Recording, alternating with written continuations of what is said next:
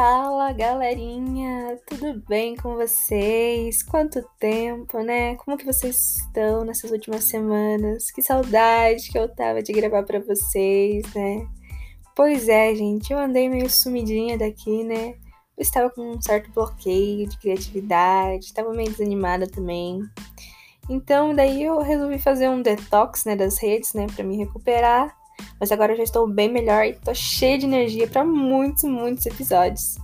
Então vamos começar com o tema de hoje, né? Que é responsabilidade afetiva. Me digam, vocês sabem o que é isso, gente? Sabem o que é responsabilidade afetiva?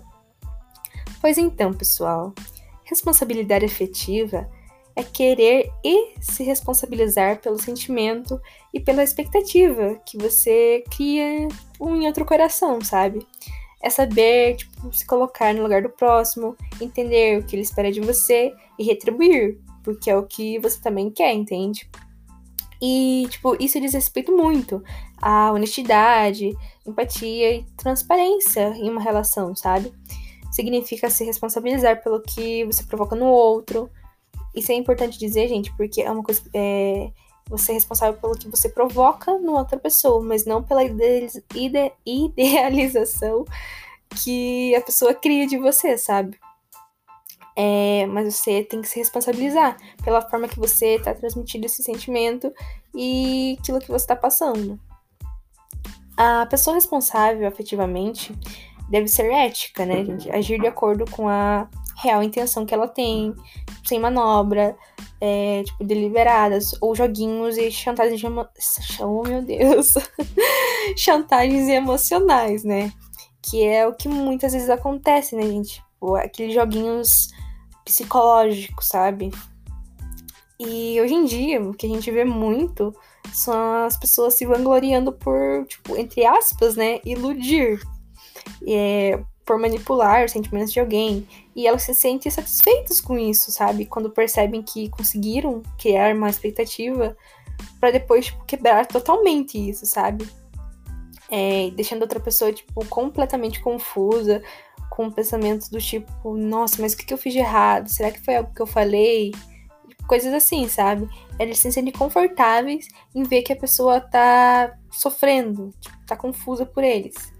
E geralmente as pessoas que inspiram esse sentimento, elas criam uma, uma sensação no, no parceiro de dependência. Que, ela, que, a, o parceiro dele ou parceira só vai poder ser feliz se estiver com ele ou com ela. É, o que se encaixa bastante num relacionamento abusivo também, né? E a responsabilidade afetiva não é somente com relacionamento amoroso, né, gente? Mas também com amizades, família e em qualquer relação existente, sabe? É, mas aí você me pergunta, como que eu posso identificar a falta de responsabilidade afetiva, Caona? Bom, gente, onde não houver empatia ou respeito, é o lugar que a gente encontra a falta de responsabilidade afetiva.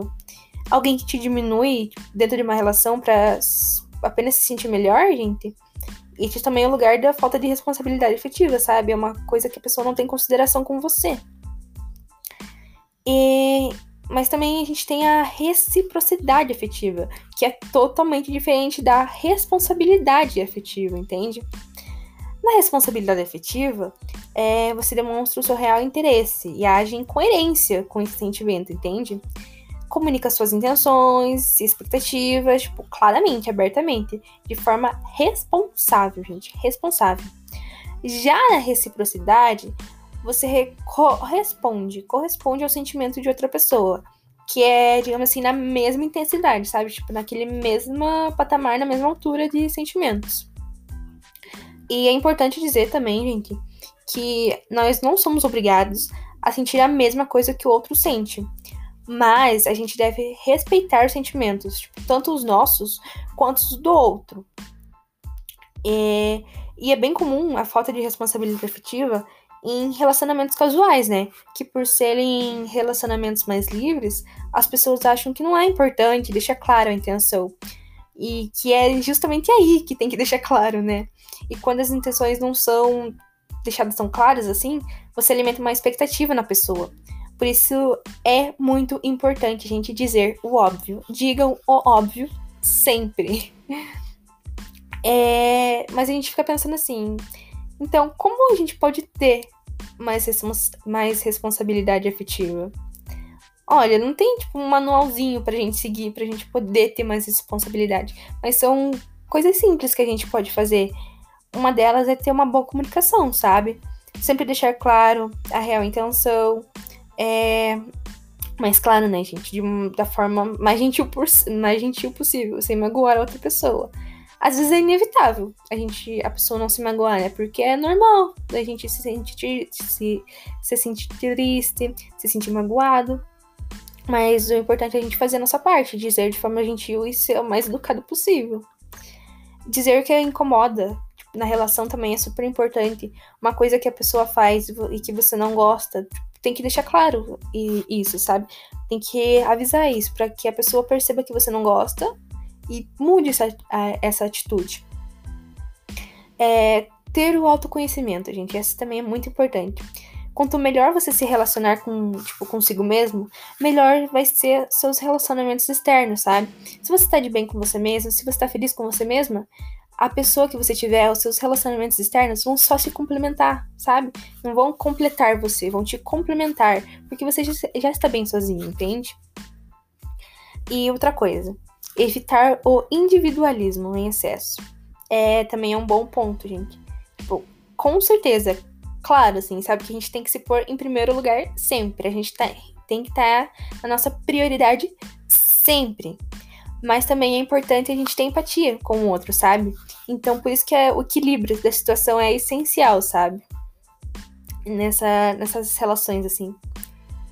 Bom, pessoal, o episódio foi meio rapidinho hoje, né?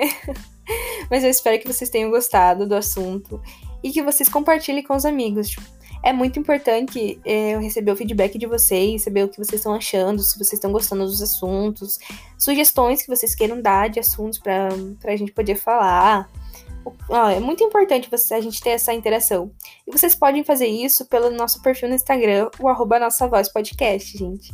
E tenha uma ótima semana e beijinhos de luz para vocês. Até mais!